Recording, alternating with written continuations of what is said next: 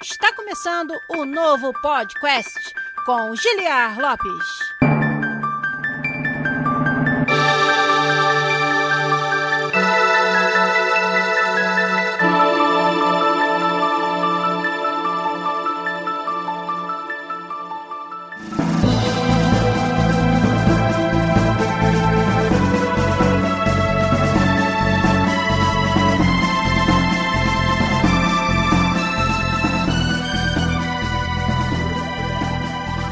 Podcast da área, galera!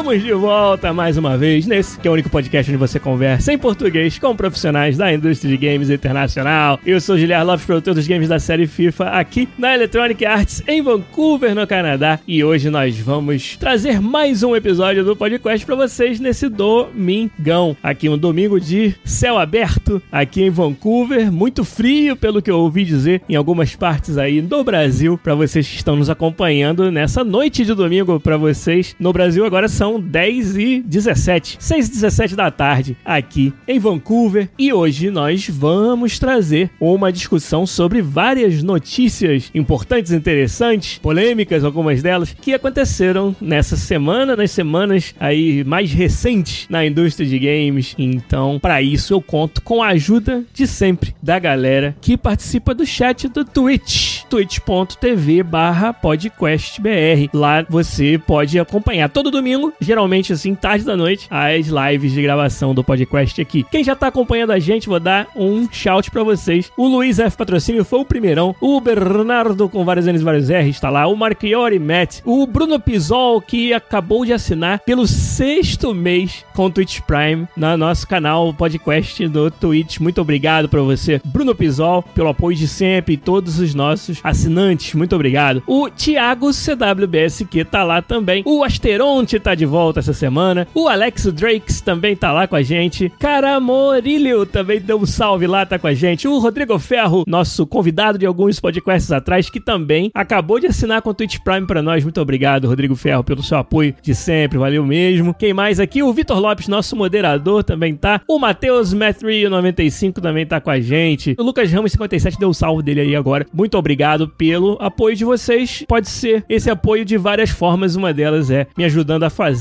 a live de gravação aqui, me ajudando com perguntas, opinião, lembretes aqui no chat da Twitch. Ben Imortal também tá aí com a gente. Ben Imortal, acho que é o seu nome. O Game no Pot também tá aí, figurinha fácil da nossa comunidade. Você que não conhece, a gente tem uma comunidade no Discord muito legal, muito movimentada, com muitos desenvolvedores, jogadores, estudantes, aspirantes a desenvolvedores também, que trocam ideia lá no nosso Discord. Só procurar pro podcast no Discord ou em qualquer um dos nossos posts que você encontra o link para entrar no nosso Discord. Então no YouTube, no nosso site podcast.com.br, quem quiser entrar na nossa comunidade do Discord lá é realmente fantástica essa comunidade, uma comunidade muito amiga, muito tranquila. O Thiago CWBSQ já tá adiantando pauta ali no chat, porque hoje nós vamos falar de várias notícias, uma delas vai ser com certeza a briga judicial entre a Epic e a Apple e o Thiago já falou que é time Epic. Galera tomando partido aí no chat. Vamos ver se faz sentido a gente tomar lados sobre o que, que é essa treta. E vamos falar também de muitas outras notícias dessas últimas semanas aqui no podcast 348, que a gente vai começar agora deixando uma pergunta para vocês. Todo episódio, antes dos avisos, a gente sempre deixa uma pergunta. Essa semana, vamos deixar uma pergunta assim: o que, que mais chamou a atenção de vocês nas notícias, nos anúncios? Será que foram novos jogos que foram anunciados ou que foram mostrados? Será que foram essas outras notícias aí dos meandros da indústria? Lembrem aí no chat de coisas que aconteceram recentemente na indústria de games pra gente comentar na volta dos avisos e já começar a falar então sobre todas essas notícias aqui no episódio 348 do podcast para vocês. Vamos pros avisos.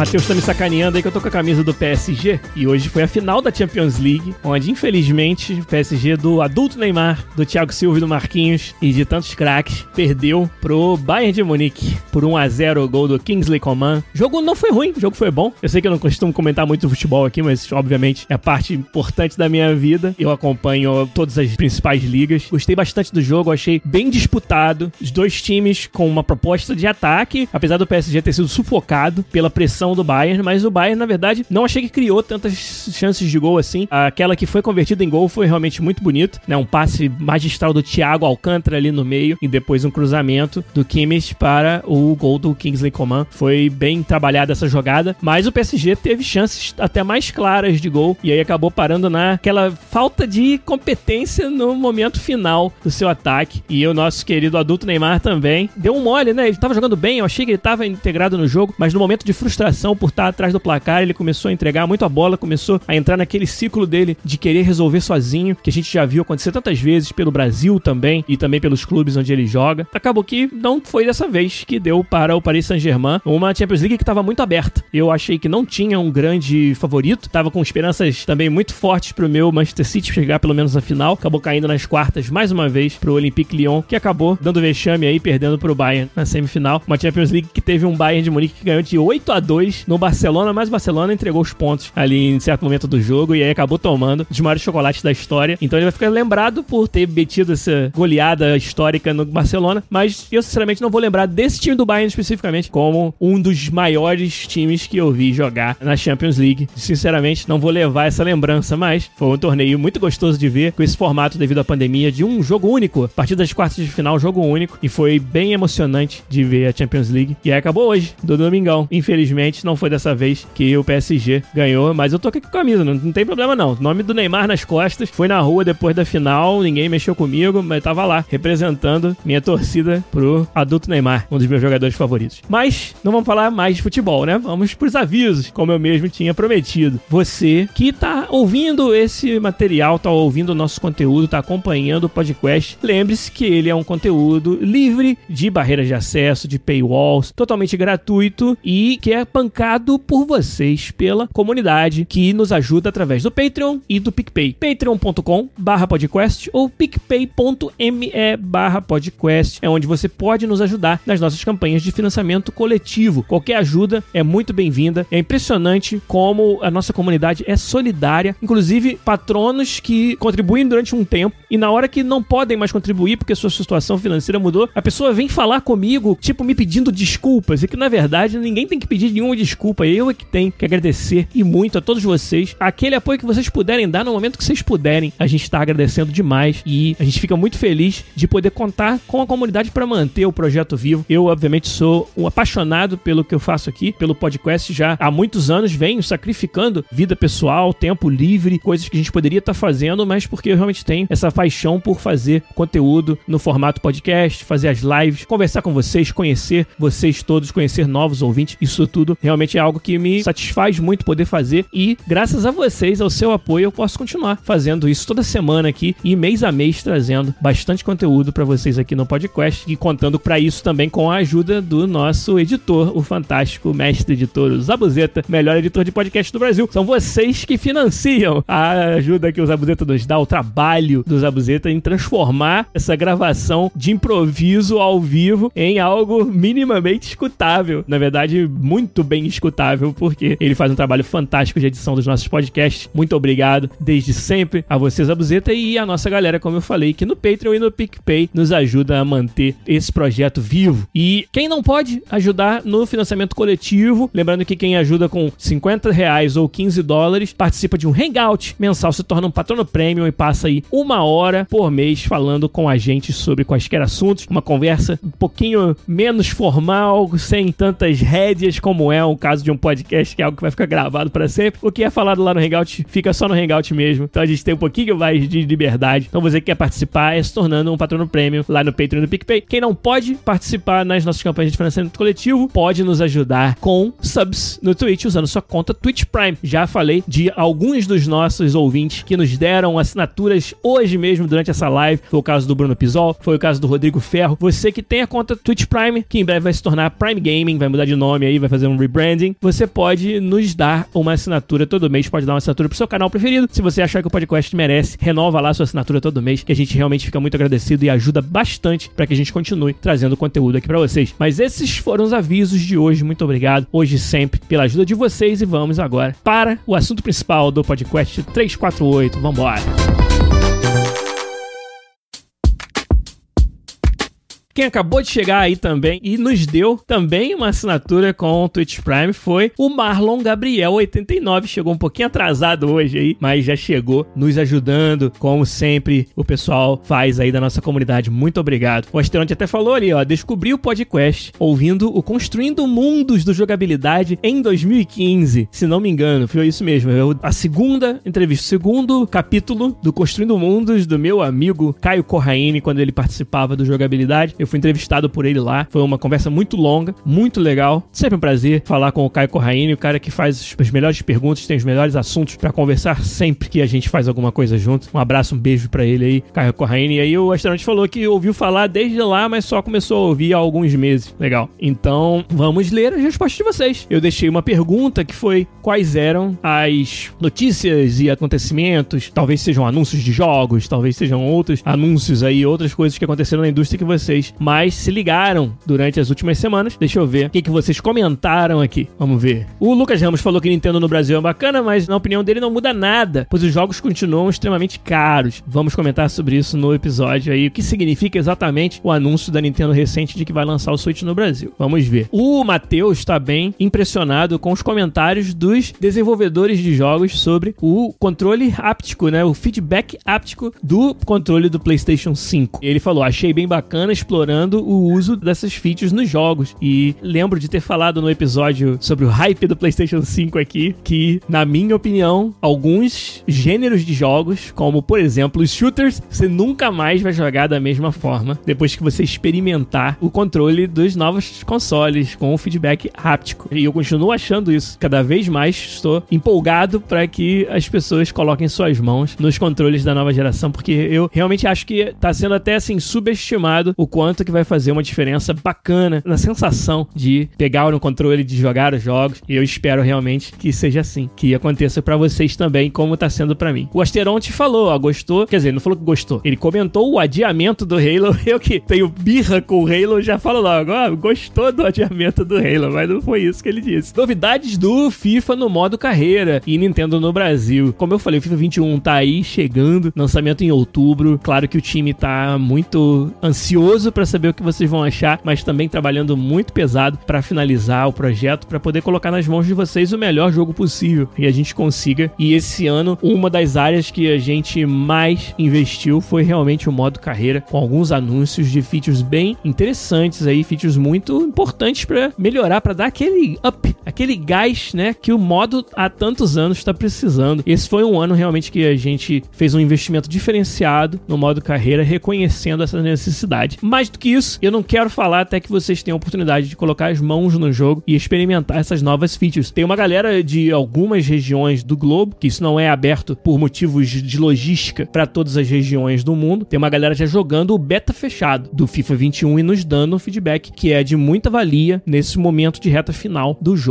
aí. Muita gente vem me pedir, me perguntar: "Ah, quero jogar o beta". Bom, primeiro que eu não controlo isso, não mexo com as permissões, isso aí é tudo parte do time que dá suporte à comunidade e além disso, tem algumas regiões do globo onde o beta não é lançado por motivos de logística e de, vamos dizer, execução prática do beta, né? Você não pode ter a mesma carga de servidores que você teria para o jogo final, então você acaba tendo que priorizar determinadas localidades, determinadas regiões do mundo para obter um feedback bem preciso. Você imagina que isso aqui é totalmente hipotético, mas 10 servidores para espalhar no mundo. Eu poderia colocar um em cada continente, mais espalhado possível. Mas e aí? Se tem uma região onde o uso é muito mais frequente, aquela região o servidor dela vai ficar sobrecarregado. Enquanto que em outras regiões onde tem menos uso ia ficar menos carregado. E você acaba não otimizando o resultado, que você quer que as pessoas joguem online e nos deem principalmente dados de testes dessa carga de servidores, né? É um exemplo de muitas outras coisas que acontecem durante o beta que são importantes para você garantir que seu lançamento vai ser o mais suave possível. E aí por isso a gente tem que tomar algumas decisões às vezes sobre que regiões priorizar na hora de lançar, por exemplo, um beta fechado. E é por isso que nem todas as regiões do mundo recebem o direito de acesso ao beta fechado do FIFA 21. Mas sobre o FIFA 21 vamos esperar sair o jogo até para eu não fazer besteira aqui e falar coisa que eu não posso, né? Então vamos lá, vamos ver o que mais que vocês falaram. O Matheus também gostou das novidades do modo carreira. O Leandro Alves 011 falou: na ESL 2020, o MBR já foi embora na primeira fase e agora só sobrou o Team Fúria para quem quer torcer pelos brasileiros. A treta da Epic com a Apple é o que o Thiago CWBSQ falou que é muito relevante, que alguém tinha que bater de frente com a Apple, ele aí do Team Epic. Já desenvolvi apps para iOS com transações e o esquema de pagamentos deles é muito puxado. É a opinião do Thiago. Vamos chegar lá. O Vitor Lopes falou: a Epic só tá fazendo isso para atacar Steam.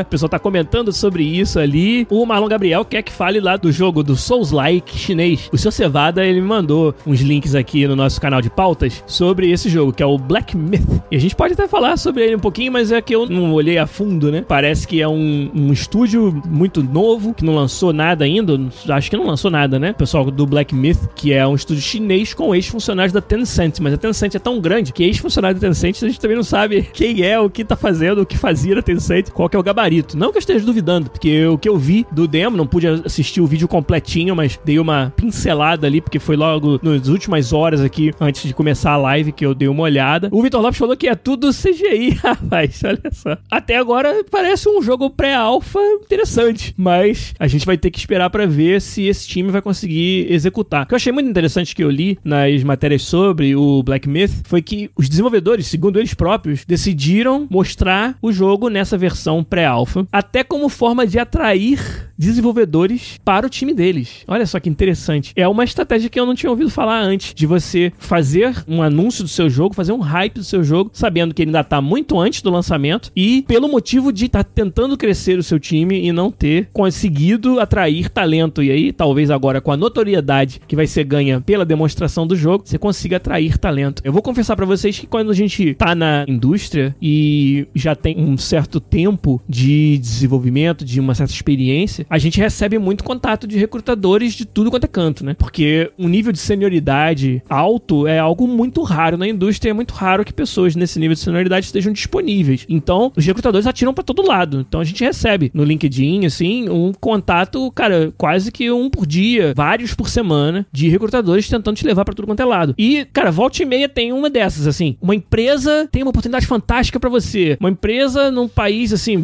por exemplo, a China, vou usar só como exemplo mesmo, porque não é um país que você tenha um estúdio AAA muito famoso, muito conhecido, para você usar como referência. Se a pessoa vem falar, é um estúdio de jogos AAA no Reino Unido, aí você pensa, ah, será que é a Rocksteady, né? Será que é a Rockstar? Aí você já meio que projeta, ah, um estúdio AAA em Seattle. Aí você, pô, será que é a Microsoft? Né? Em Vancouver, é, será que é a EA, né? Montreal, Ubisoft. Aí chegam às vezes umas ofertas assim de uns lugares que você nunca ouviu falar de um estúdio grande lá. Por exemplo, se chegasse um desse, ah, lá na China, não sei qual é a cidade onde tá o pessoal do Black Myth, digamos que seja, sei lá, Pequim. Lá em Beijing tem uma proposta pra você desenvolver um jogo AAA com um time world class, assim, né? Aí, pô, cara, tu lê aquilo, sinceramente, você, por nunca ter ouvido falar de um grande estúdio naquela cidade, você fica meio desconfiado. Eu imagino que, claro, eu não tô procurando um novo emprego, nada disso, tô muito feliz onde eu tô, mas eu leio, né, essas propostas, essas coisas, esses e-mails que aparecem, até pra você ficar sabendo como é que estão as oportunidades na indústria e é sempre bom estar atualizado. E eu confesso que eu tenho essa primeira reação de que, peraí, estúdio de jogo AAA com um time, como eles estão dizendo, de pessoas sênior da indústria. Numa cidade onde eu nunca ouvi falar de um estúdio grande, é estranho, né? É algo que você. Beleza, eles podem estar começando agora, mas será que é isso tudo mesmo que estão falando? E aí você se depara com, por exemplo, um anúncio de um Black Myth, que aí você chega à conclusão: caramba, se eu tivesse visto uma proposta de emprego para esse time do Black Myth sem saber que ele existia, eu provavelmente ia ter essa mesma reação. E agora que eu sei que o projeto existe, muda de figura, porque você viu naquela demonstração, você consegue enxergar um pouco da qualidade do que os caras estão fazendo. Então é interessante se realmente foi para tentar atrair o talento, essa estratégia que eles levaram. Agora, sobre o jogo em si, cara, eu sempre gosto de jogos com a pegada do Souls. Acho que até dos jeito que esse gênero explodiu, falta mais jogo, né? A gente às vezes espera anos para poder ter um novo jogo desse estilo para poder jogar. Saem algumas, né, alguns jogos meio que tentando copiar ou ir na onda, né? E acabam não fazendo grande sucesso. Eu, sinceramente, não jogo muitos jogos fora dos jogos da From Software mesmo, mas joguei Série Souls, Bloodborne, Sekiro, curti bastante. Então acho sempre bom que tem alguém tentando fazer mais coisas nesse gênero. Agora, tem que esperar para ver, né? Tem que esperar para botar a mão no controle e ver. Esses jogos, principalmente que são muito assim, o gameplay é a parte principal, ele tem que ser muito bem feito, né?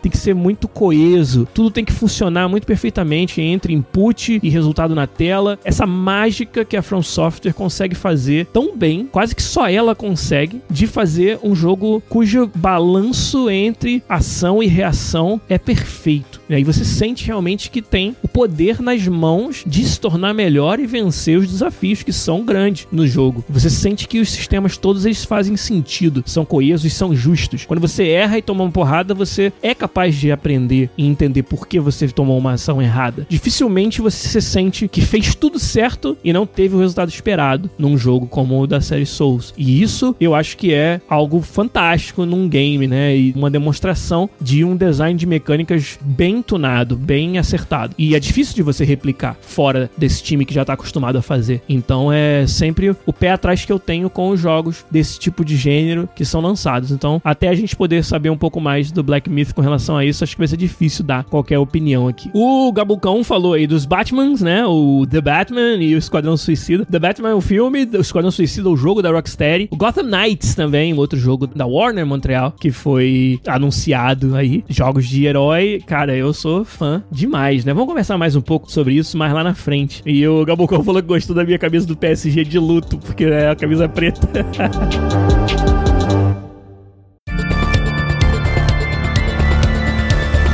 lá então, vamos para a parte principal do nosso programa de hoje, falando sobre as últimas notícias da indústria. Já li bastante também das dicas de vocês aí, mas agora pegar algumas que eu tinha separado aqui pra gente falar com mais detalhe. A primeira delas, e é difícil você ignorar, quem tá antenado não só como gamer, né, nos jogos que são lançados, mas também nos trâmites da indústria de games, no que rola nos bastidores dos estúdios, ficou sabendo que a Epic Games, a fabricante do Unreal Engine e do Fortnite e de vários outros jogos. E a Apple estão em pé de guerra judicial. Tudo começou quando a Epic decidiu a revelia das regras da App Store comercializar moedinhas, os V-Bucks, né, do Fortnite na loja do jogo, dando ao usuário a opção de comprar fora do sistema de pagamento e de loja da App Store. Esse sistema, ele é uma das ferramentas que a Apple oferece aos desenvolvedores e em troca disso ela tira sempre uma parcela bem grande da receita, 30% o padrão de mercado hoje dentro da App Store de comissão que a Apple tira de cada transação com dinheiro de verdade que acontece no seu sistema, no seu ambiente. E a Epic, insatisfeita com a prática dessa margem, resolveu, apesar de estar escrito claramente nos acordos de desenvolvimento com a Apple que você não pode fazer isso, você não pode dar um bypass da loja da Apple, eles decidiram ainda assim atualizar o Fortnite e dar uma opção ao usuário usuário de fazer isso. Comprar V-Bucks direto com a Epic com desconto. O desconto se referencia ao quê? Aos 30% da Apple que não está sendo cobrado. E é claro que eles fizeram isso para incitar uma reação rápida da Apple. E essa reação foi qual? Como esse aplicativo, Fortnite, que fez isso, estava violando as regras da Apple, eles tiraram do ar. Então, o Fortnite nas plataformas da Apple não está mais disponível para você baixar. E, obviamente, a Epic sabia que era exatamente isso que ia acontecer. Agora que a gente tem mais detalhes, a gente sabe meio que o pensamento que o Tim Sweeney, o CEO da Epic e o seu time tinham com relação ao que estava sendo feito ali. Porque assim que a Apple tirou o Fortnite da loja, a Epic entrou com um processo, né, acusando a Apple de monopólio, de trust, né, utilizando as leis antitrust dos Estados Unidos como forma de reivindicar que a Apple não possa mais para fazer as práticas que ela está fazendo. Então, tudo foi tão rápido que é claro que já estava tudo engatilhado. A Epic sabia. Hoje, como eu falei, a gente sabe mais detalhes. Então a gente sabe, por exemplo, através de documentos que foram anexados aos processos, que houve uma troca de e-mails onde a Epic se manifesta para a Apple dizendo: olha, nós queremos que vocês parem de utilizar de uma prática que nós entendemos como prejudicial para a indústria. Nós queremos negociar essa comissão de 30%. Na verdade, a gente quer negociar o nosso direito de fazer processamento dos pagamentos e toda a parte de loja por fora da App Store. Inclusive, ter a nossa própria loja nos dispositivos Apple, onde a gente possa oferecer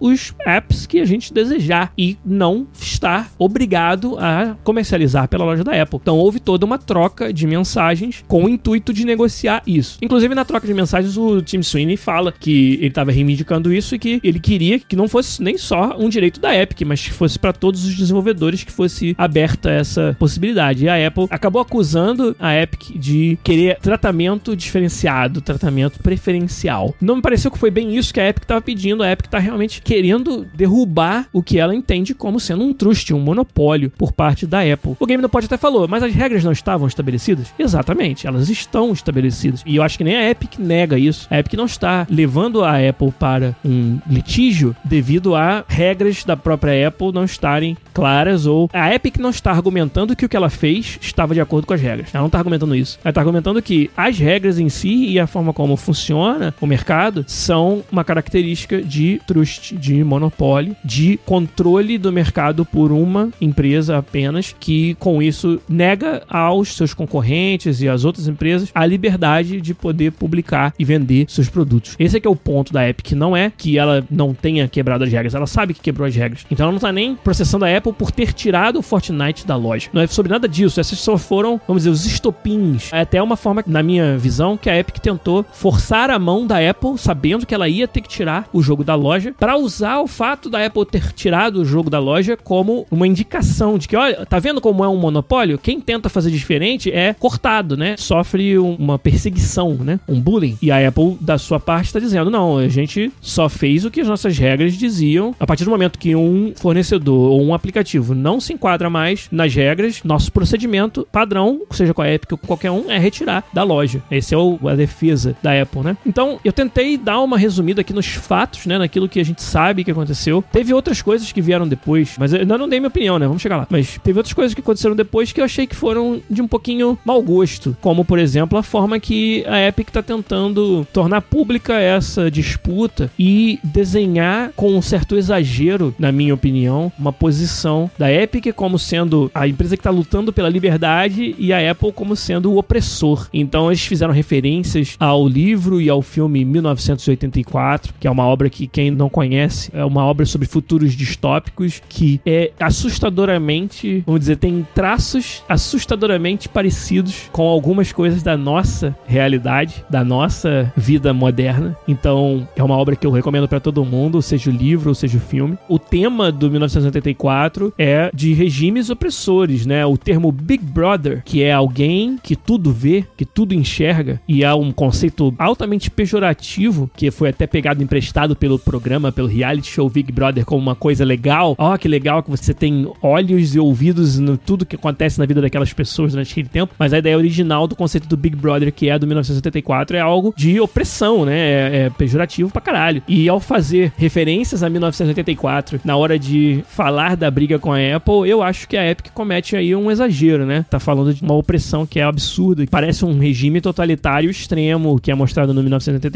e você usar isso como referência na hora de falar da Apple, eu acho que é um pouquinho demais, né? Mesmo não tirando todo o mérito do que a Epic tá falando. Então, na minha opinião, se seguiram aí alguns eventos, né, algumas caracterizações dessa briga que foram um pouco sem classe, né? Mas o que realmente importa é a gente entender qual é o mérito, né, nessas questões. A indústria de games, você pode concordar ou não, mas ela opera de uma maneira muito parecida com a forma que a Apple opera a App Store já há muito tempo. Se você pegar a Sony e a Microsoft, são os dois grandes. E a Nintendo? Nessa discussão acho que dá para juntar as três. O Josué até me lembrou de uma coisa importante. Quando a Epic usou essa referência de 1984, ela estava na verdade fazendo algo que a própria Apple já fez lá atrás, década de 80 mesmo, com relação à IBM e as empresas que na opinião da Apple na época eram empresas que oprimiam os concorrentes na indústria de tecnologia de computadores. Mas é aquela história, né? Eu não estava vivo talvez, ou não tinha nenhuma consciência disso na época para poder ter a mesma opinião sobre as propagandas que a Apple fazia nos anos 80, mas eu acho que se forem com esse mesmo veio, com essa mesma ideia, eu acho que elas terão sido de tão mau gosto quanto, né? O fato da Apple ter feito não torna o que a Epic tá fazendo bonito, na minha opinião. Mas foi muito bem lembrado, Josué AVM, que a própria Apple usou esse tipo de referência nas suas propagandas também nos anos 80. Mas como eu tava dizendo, a indústria de games, dos consoles, né? Sony, a Microsoft, a Nintendo, que dá pra juntar as três na hora de falar sobre esse assunto, são as empresas que a gente chama de first party, né? A empresa que é a dona da plataforma. A dona da plataforma, ela assume um risco e um investimento de um tamanho descomunal para que exista o mercado de games. Você concorda? Porque cabe a Sony, a Nintendo e a Microsoft fabricar os consoles, tá sempre investindo em pesquisa e desenvolvimento de hardware. A quantidade de software que essas empresas têm que produzir para que você possa desenvolver para aquela plataforma. Então, é software, os SDKs, os Software Development Kits, são ferramentas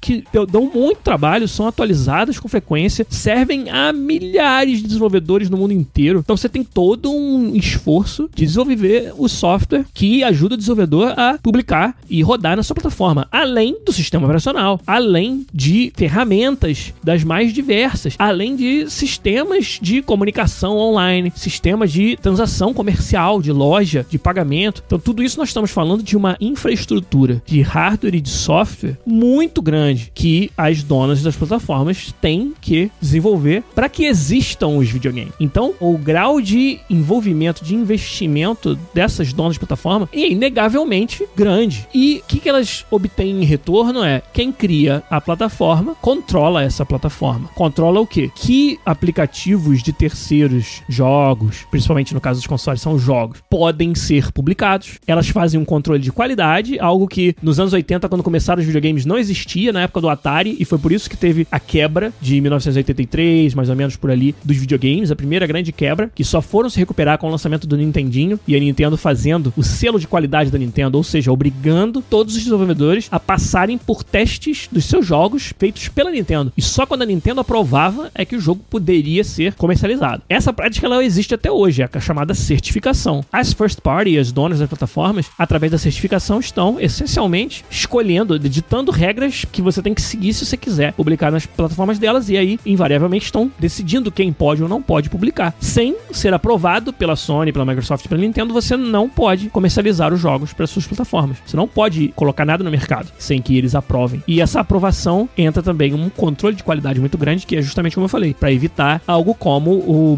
boom de jogos do Atari, todos os jogos de qualidade duvidosa, maioria deles, que não rodavam às vezes no videogame e a indústria de games sofreu uma quebra massiva por causa disso. Então, eu só estava tentando aqui elencar algumas dos serviços e produtos que os donos da plataforma produzem e é por isso que eles, uma vez tendo criado essa plataforma, criado esse mercado ou aquela fatia do mercado que eles controlam, né? Ou seja, quando a Sony vende um PlayStation para alguém, aquela pessoa, ela foi de não consumidor para consumidor dos jogos, de todos, consumidor potencial dos jogos que todos os desenvolvedores fazem. Então, a Sony, por ter pesquisado, desenvolvido, manufaturado e vendido aquele console para aquela pessoa, ela abriu esse mercado que é essa pessoa para os desenvolvedores dos jogos. Existe valor nisso? Eu acho que existe muito valor em você ser a empresa que dá a cara a tapa, que faz o investimento que não é pequeno para criar mercado, para criar uma plataforma. E no caso dos consoles, várias empresas se dedicaram a isso. Hoje nós temos três principais, né? A Sony, a Microsoft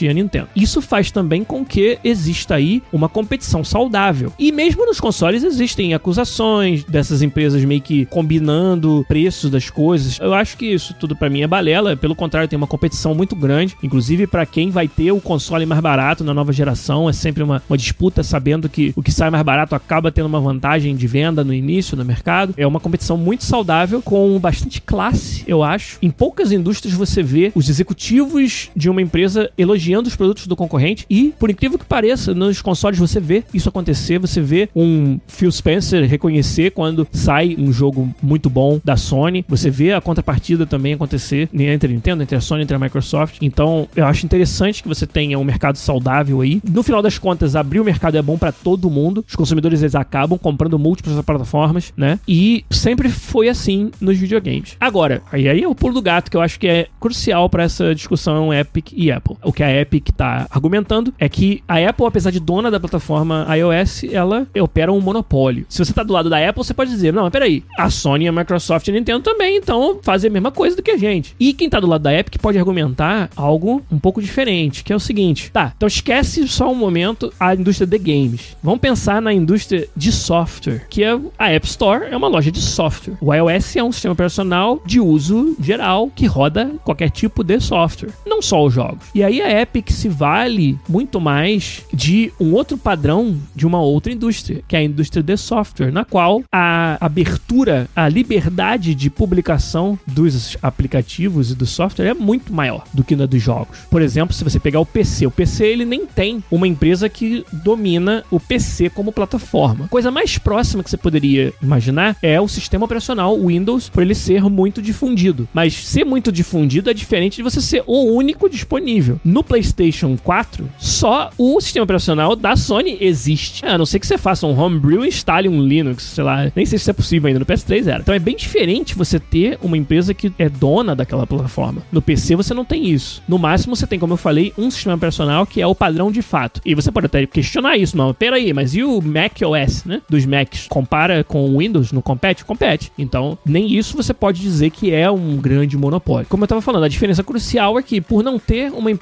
que controla a plataforma PC, você quando publica no PC, não precisa pagar comissão para ninguém. Quando você publica no PC, você não precisa passar pela certificação de ninguém. Justamente porque não tem esse alguém que é o dono da plataforma. Então acaba que no PC e na indústria de software em geral, a gente sempre teve um grande orgulho de dizer que é uma indústria que fomenta inovação a todo momento, onde qualquer pessoa com uma boa ideia e capacidade de implementar, de executar, pode fazer o próximo software de sucesso. É uma plataforma extremamente aberta, extremamente livre. E o argumento do lado da Epic é que, na visão deles, a App Store deveria ser um ambiente tão livre quanto a gente tem, por exemplo, no PCs. Que não fazer isso significa limitar a criatividade, a inovação e colocar aí uma, uma barreira de acesso a um mercado que, na opinião da Epic, deveria ser livre para todo mundo explorar e não só aqueles que são aprovados pela Apple e principalmente que passam pelos serviços da Apple. Então aí que você precisa, se você quiser escolher um lado, pensar naquilo que você acha que é mais adequado, mais correto. Lembrando que a questão não é se a Epic violou as regras da Apple ou não. Todo mundo sabe que isso aconteceu. A Epic sabe que isso aconteceu. Ela fez de propósito para incitar uma reação, como eu falei que está em questão aqui é a Apple, fabricante dos iPhones e Macs e iPads e fabricante também do software que roda neles e detentora dessa plataforma. Ela opera um monopólio? Essa é a questão que vai ter que ser resolvida nas cortes, nos tribunais dos Estados Unidos. Essas empresas grandes de tecnologia elas estão sob investigação e uma das linhas de investigação que o Congresso dos Estados Unidos está fazendo é sobre trust e monopólio. Então, talvez a Epic também esteja tentando colocar mais lenha nessa fogueira como forma de atingir o seu objetivo. Agora, eu vou confessar, eu não sou um especialista, obviamente, em lei antitrust dos Estados Unidos para poder tentar prever qual vai ser essa sentença. Mas eu acho que é bom a gente ter essa clareza do que está sendo litigado entre os dois. Está sendo disputado é se a Apple opera ou não um trust, opera ou não um monopólio. E acho que você também pode fazer essa pergunta para você. O que, que você acha? Se você acha que a Apple opera um monopólio, como esse monopólio é diferente daquele que a Sony, Microsoft e Nintendo operam nas suas plataformas. Você pode achar que não tem diferença nenhuma, ou você pode achar que não, tem diferença sim, porque games e plataformas dedicadas é uma coisa, celulares são mais parecidos com o PC, o dispositivo de uso geral, onde qualquer aplicativo ou qualquer programa pode ser escrito. Como desenvolvedor, eu tenho a tendência a ficar do lado da Epic, mas só porque, muito mais que enxergar se ela tem o mérito ou não na disputa, eu enxergo as boas intenções que a Epic tem em que o mercado para jogos e para aplicativos seja o mais livre, aberto e passível de concorrência saudável possível. E eu gosto disso, eu acho que isso é algo que a gente deveria almejar. Então eu acho que a Epic está lutando uma boa luta. A Epic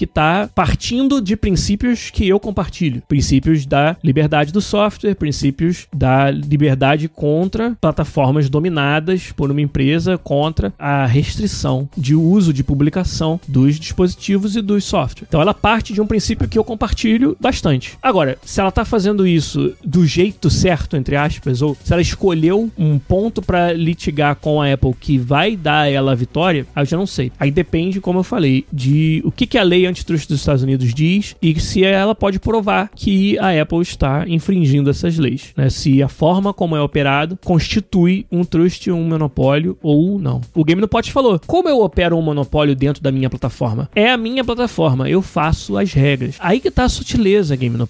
É que dentro da lei dos Estados Unidos, que é aquela que tá valendo nesse caso, o antitrust é justamente uma proteção para que empresas não utilizem isoladamente de mecanismos lícitos. Então, cada uma das coisas que ela fez isoladamente é lícita, só que elas combinadas geram uma situação onde o consumidor ou os concorrentes ou os parceiros, né, depende de quem é o, o defendente nessa história, se, se sentem ou estão, não é só se sentir, mas estarem de fato obrigados a fazer negócio com ela, né? Então, de novo, por ações que são isoladamente todas elas listas, você cria um ambiente onde você é de fato um monopólio no sentido de que os outros não têm outra opção a não ser fazer negócio com você. E é isso que eles querem proteger, a liberdade comercial, industrial, no final das contas. Então, quando eles veem que algo está tomando uma proporção tal que, mesmo que na lei nada impeça que apareça um concorrente para Apple, mas na prática seja impossível ter um concorrente da Apple, aí começa a caracterizar o trust e o monopólio. E de novo, eu tô falando isso sem ter a menor especialização nessa história, né, nesse assunto, mais do que eu entendo de como funciona a nossa indústria, porque esse não é também um assunto novo na indústria dos games. Uma indústria que tem plataformas tão presentes e empresas tão poderosas como a Sony, a Microsoft e a Nintendo, né? Até hoje, pelo menos no que diz respeito ao meu trabalho, a relação com os first parties sempre foram assim extremamente cordiais e educadas e prestativas. Quando eu era programador aqui na EA mesmo, tinha mais contato com Sony e Microsoft, né? Com os engenheiros deles até, para resolver às vezes problemas, para descobrir se um bug, algo que não estava funcionando entre o jogo e o sistema era problema nosso, era problema deles, ou ferramentas. Vou dar um outro exemplo. É, agora recentemente por causa da pandemia, muitos dos produtores do FIFA e de vários jogos tiveram que estar tá em contato muito próximo com produtores e gerentes de produto da Sony e da Microsoft para a gente descobrir como iríamos continuar operando, testando, usando os dev kits na pandemia, com todo mundo trabalhando de casa. Então, depois de muitos anos, eu voltei a acessar, por exemplo, fóruns de desenvolvimento. Eu, quando eu falo fórum, não é aberto para todo mundo, é só entre os desenvolvedores e a Sony ou a Microsoft. Eu passei, depois de muitos anos, a frequentar esses sites onde a gente se comunica com eles de novo, porque passou a ser relevante novamente conversar com pessoas da First Parties pro meu trabalho, que era o quê? Garantir que o meu time estava em plenas condições de continuar desenvolvendo o jogo, todo mundo trabalhando de casa. Claro que eu não vou entrar em detalhes sobre o que foi falado, qual que era o problema, isso eu não posso, obviamente. Mas para vocês saberem que essa cooperação ela acontece muito frequentemente e na minha experiência ela sempre foi 100% cordial, positiva, muito prestativa. Eu sinto realmente que a pessoa que tá do outro lado, que é da Microsoft, que é da Sony, tá genuinamente interessada em resolver o meu problema, em apoiar o meu time enquanto um time que desenvolve jogos para a plataforma dela. Esse é um serviço que tem um valor e é claro que tem um custo grande pro dono da plataforma. E é por isso que a gente tá pagando quando a gente está comercializando naquela plataforma e uma comissão vai pro dono da plataforma. É para pagar pelo suporte ao usuário também. Imagina se todo o problema que desse no console da pessoa, por acaso ela tava jogando FIFA, mas deu uma merda no console, não foi no FIFA. Imagina se a EA tivesse que resolver esse problema. Então, não, quem tem que resolver é o dono da plataforma. Então, tem um valor que é trazido, né, pelo dono da plataforma para esse arranjo, onde de novo, todo mundo se beneficia, porque existe um mercado para todo mundo explorar. Então, como eu falei, eu me identifico com os princípios de onde a Epic tá vindo e ao mesmo tempo eu entendo o valor que um dono de plataforma oferece. No final das contas, não vai ser nada disso que vai ser o, o veredito. O veredito vai ser se é possível provar que a Apple hoje opera um monopólio, um trust ou não. E cara, o que eu quero que aconteça dessa história toda, eu não tenho um favorito para ganhar, mas o que eu quero que aconteça é que a gente possa flexibilizar e falar sobre modelos alternativos de cooperação entre Apple e seus desenvolvedores. Se sair isso daí, digamos que a Epic perca a causa, mas no caminho outros desenvolvedores também façam pressão a ponto da Apple cogitar mudar algumas dessas regras, para que a gente tenha mais liberdade, para que a gente possa trazer modelos de negócio mais inovadores para a plataforma dela, que a gente possa, ah, beleza, você quer usar o sistema de pagamento da Apple porque a sua empresa, o seu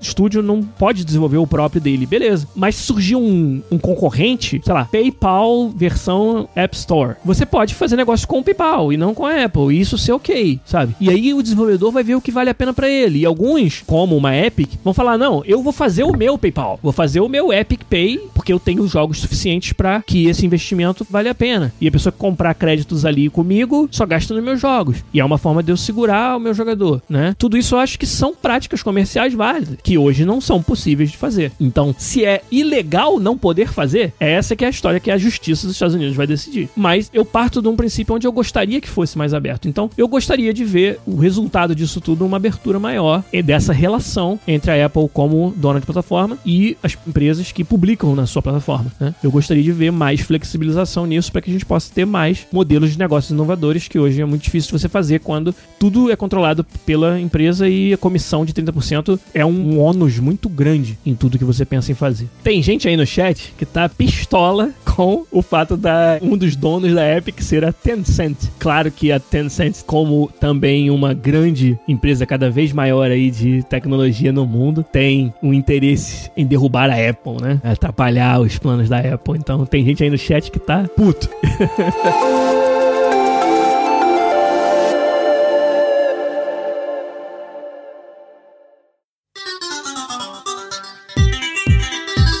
A outra notícia que eu queria falar com vocês aqui, vai ser mais rápido, obviamente, é sobre a Nintendo no Brasil. Um anúncio que foi feito pela conta oficial do Twitter da Nintendo, dizendo para os brasileiros se prepararem que o Switch vai ser lançado oficialmente no país. E é claro que falou Brasil e Nintendo, todo mundo presta atenção, porque a Nintendo é, famosamente encerrou as suas operações de maneira oficial no país em 2015. Depois de ter um estouro muito grande com o Wii, mundialmente falando, Nintendo foi um sucesso fenomenal naquela aquela plataforma. Eu ou você podemos até não gostar muito do Wii ou ter jogado apenas alguns jogos e ter não ter sido para nós, mas o Wii virou um eletrodoméstico que todo mundo tinha na sua casa. Gente que não era gamer tinha o Wii. Então a Nintendo ela acertou em cheio naquela época. E com o Wii U ela fracassou em cheio, né? O Wii U foi infelizmente uma plataforma com decisões erradas desde o início. Então ela tava nessa época do Wii U e de ter que contar as suas perdas, né? É uma expressão do inglês count your losses que é quando você já perdeu, você já tá meio que no vermelho, e agora o que você tem que fazer é tentar mitigar. E uma das medidas que ela acabou tomando, porque devia ser muito caro, muito oneroso operar no Brasil, foi encerrar suas operações oficialmente no Brasil em 2015. E desde então, ser um fã da Nintendo no Brasil ficou impossível de caro, porque o que restou para o fã brasileiro é importar, é comprar no mercado cinza, os preços absurdos. Cara, o lançamento do Switch, Switch devia estar tá vendendo aí, nem nem sei, mas devia estar devendo por uns 10 mil reais no eBay. Acaba que, cara, a Nintendo é uma desenvolvedora, né? Uma publicadora tão única. Tem tantas experiências que você só pode ter na Nintendo, que é um crime para a comunidade de jogos brasileiros você não ter acesso a isso, né? Por isso que eu sempre fiquei muito triste. A gente fez mais de um podcast, vários podcasts sobre o assunto na época, falando do futuro da Nintendo, lamentando, na verdade, que ela, por motivos próprios aí de comércio, né? De seus motivos pessoais aí, pessoais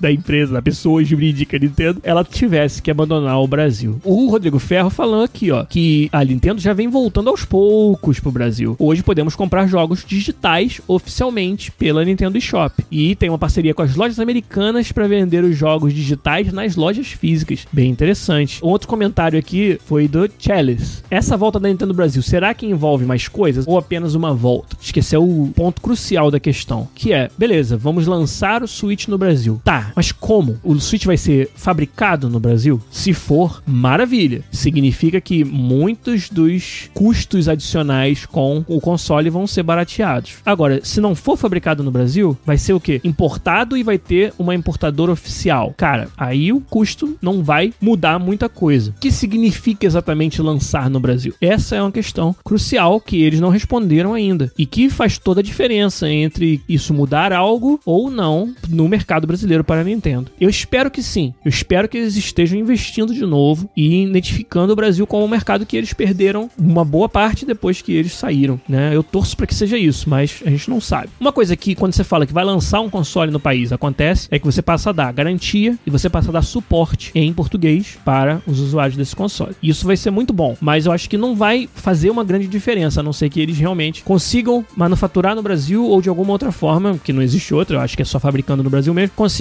diminuir o custo para o usuário final. Senão, eu vou continuar lamentando que a Nintendo não possa ser apreciada por muitos dos membros da comunidade de games do Brasil, porque o preço acaba sendo proibitivo, né? Vai ser, vai ser uma pena. Vocês estão deixando outros comentários para me lembrar de várias pequenas coisas que a Nintendo vem fazendo que vem indicando uma volta, entre aspas, pro Brasil. Né? O seu Cevada falou que ano passado eles tiveram um stand grande na Brasil Game Show, que é mais uma indicação de que eles tenham interesse em voltar para esse mercado, em trazer esse mercado de volta. Tomara. Essa notícia é uma notícia que não tem muito que a gente opinar, porque não tem quase nada que foi falado. Só foi falado que, ah, vamos lançar o console no Brasil, preparem-se. A gente tem que ver o que significa realmente, né? E eu espero, né, torço para que seja o melhor possível para nós, que é o quê? Um arranjo de produção no Brasil que barateie os custos do console. Os jogos também, eu gostaria, mas até que a distribuição digital ela já faz um bom papel. Você hoje tem acesso melhor aos jogos, mas o console ainda tá, ainda tá bem difícil. Mas sobre Nintendo no Brasil, na verdade, foi isso, né? Essa foi a notícia. Acho que uma outra pra gente fechar, que a gente pode falar rapidinho, são os anúncios do evento da DC, né? O DC Dome. Vocês mencionaram lá no comecinho, eu vi algumas coisas, né? Sobre o filme, The Batman e também jogos. O jogo Suicide Squad da Rocksteady. Gente, quem tava embaixo da pedra não sabe quem é a Rocksteady Games, um estúdio lá do Reino Unido que desenvolveu a série Batman Arkham. E mais do que ter feito jogos fantásticos para a série Arkham, eles nos mostraram de novo o quão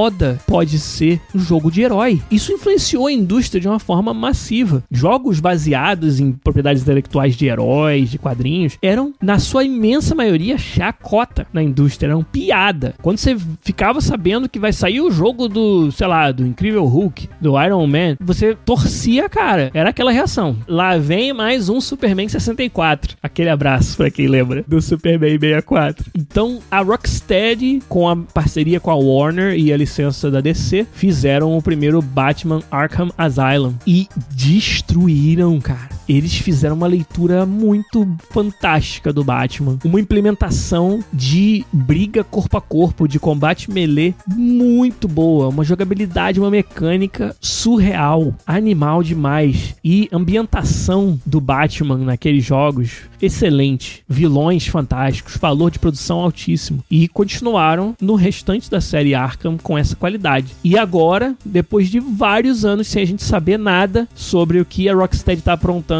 eles anunciaram Suicide Squad. A única coisa triste é Suicide Squad. Não podia ser um, um outro jogo mais focado no mesmo herói. Suicide Squad. Ah não sei. Mas jogabilidade eles sabem fazer. Pelo que a gente ouviu, eu não sei se foi confirmado, mas parece que vai ter co-op, né? Então você vai poder jogar co-op a história do Suicide Squad. Serão quatro vilões, entre as principais, com habilidades diferentes, com um monte de coisas diferentes. Então é como se fossem quatro mini versões do jogo do Batman. Isso eu acho maneiro. Só não curto muito a IP Suicide Squad. Mas, cara, é a Rocksteady. A gente tem que jogar. A gente tem que dar uma chance. A gente tem que ver o que eles estão aprontando. A gente tem que botar a mão no controle e sentir aquela emoção que a gente sentia jogando Batman Arkham de novo. Então, isso eu tô bem empolgado. E o outro anúncio aí, como vocês estão me lembrando, é do Gotham Knights, da Warner Brothers em Montreal, que tá desenvolvendo um jogo ambientado também na cidade de Gotham, obviamente, na IP do Batman. E saiu um vídeo de gameplay muito legal, você jogando com a Batgirl, também trazendo mecânicas muito inspiradas na série Arkham, que não é uma coisa ruim. A gente tem que só ver o quanto de inovação e variedade vai ter. Mas mais um que foi também anunciado que vai ser jogável co-op online. Cara, cara, o jogo gostoso de jogar co-op, não é? Um jogo de traversal, né? De atravessar o cenário com veículos, fazer essas missões juntos, essas missões de ação e aventura, que, pô, com certeza vão inventar missões onde a dupla co-op se separa, se junta de novo. Um tem que fazer algo a tempo para que o outro faça uma outra coisa, sabe? Essa dinâmica de co-op em jogos de ação e aventura que é tão cativante, onde você tá resolvendo problemas juntos e às vezes usando habilidade, né? Você sabe, cara, que você tá querendo vencer aquele desafio não só por sua causa, mas porque teu companheiro tá dependendo do,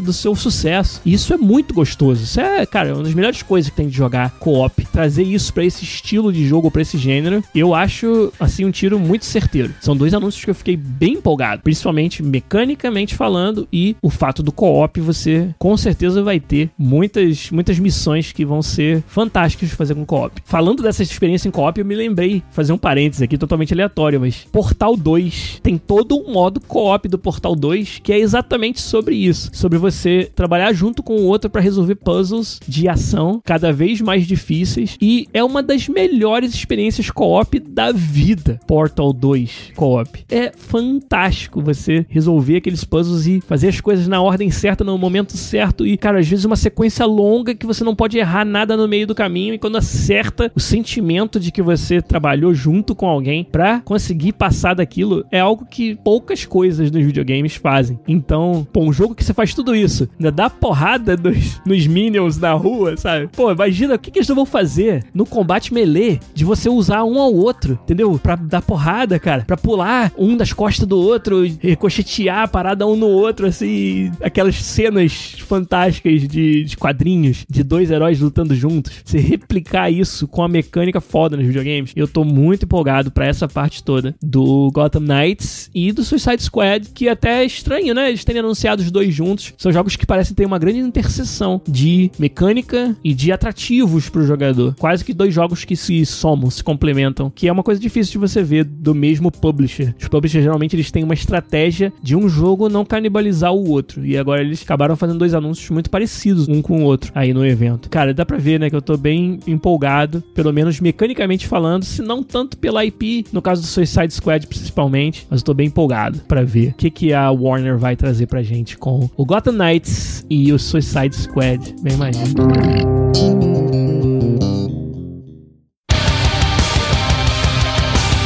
Dar um shout aqui pro meu querido professor Marcelino Queijin BR, que assinou também com a gente com o Twitch Prime. Aí por quatro meses ele vem nos ajudando. Muito obrigado pelo seu apoio de sempre, professor Marcelino. E você perguntou aí se chegou tarde, se perdeu muita coisa. Infelizmente chegou a hora de dizer tchau. Já falei bastante aqui com a ajuda de vocês sobre as notícias que saíram nas últimas semanas na indústria de games. Passamos bastante tempo falando sobre a batalha épica contra a Apple e também sobre os anúncios da Nintendo do Brasil, algumas outras notícias do mundo dos games aí, os jogos que estão nos empolgando. E a gente continua essa conversa lá no nosso Discord, como eu falei lá no começo. Quem não participa do nosso Discord está perdendo uma comunidade sensacional, muito educada, todo mundo muito afim de um ajudar os outros e ter conversas construtivas. Eu sempre tenho muito orgulho de dizer que o nosso servidor é um servidor onde você não vai se estressar participando dele. Teve um patrono nosso, vou deixar o nome dele anônimo por aí, mas que eu tinha falado, pô, cara, você é nosso patrono premium há tanto tempo, mas você não participa dos Hangouts, não participa do Discord. Vamos para lá, vamos para nossa comunidade. Alguns meses atrás isso, e aí ele falou: Não, não, deixa quieto, eu tô feliz só ouvindo o podcast, contribuindo com vocês, não quero participar, não. Aí essa semana eu recebi a mensagem dele falando: Pô, cara, comunidade parece uma maneira, né? Pô, me adiciona lá do canal de patronos premium, vamos bater papo, quero participar. Eu fiquei super feliz que a nossa comunidade ela seja o lugar onde, até se você não curte, não tá afim de participar de comunidade online, se estressar e tal. Ali é um lugar onde as pessoas podem se sentir bem falando sobre jogos, falando sobre desenvolvimento, interagindo com a gente. Então, tomara que isso continue aí, só depende de vocês me ajudarem para que continue sendo assim, e dos nossos moderadores também que fazem um trabalho fantástico lá. O Garu, o Deonero e o Vitor Lopes, muito obrigado pelo trabalho fantástico de vocês de sempre. Nosso editor, o Zabuzeta, todo mundo aí que tá envolvido em fazer o nosso programa melhor. O Sr. Cevada, meu parceiro das pautas. Ele que é o responsável muitas vezes por eu ter o assunto para falar aqui, ele me ajuda lá, como foi hoje também. Então, muito obrigado a todos vocês, obrigado obrigado a todo mundo que me ajuda na live com seus comentários. Um episódio desse tipo é sempre difícil fazer no improviso, falando de vários assuntos diferentes, mas vocês me ajudam bastante. Então, obrigado mais uma vez, gente. Uma boa semana para todo mundo e a gente volta semana que vem com mais um podcast. Um abraço para vocês e tchau.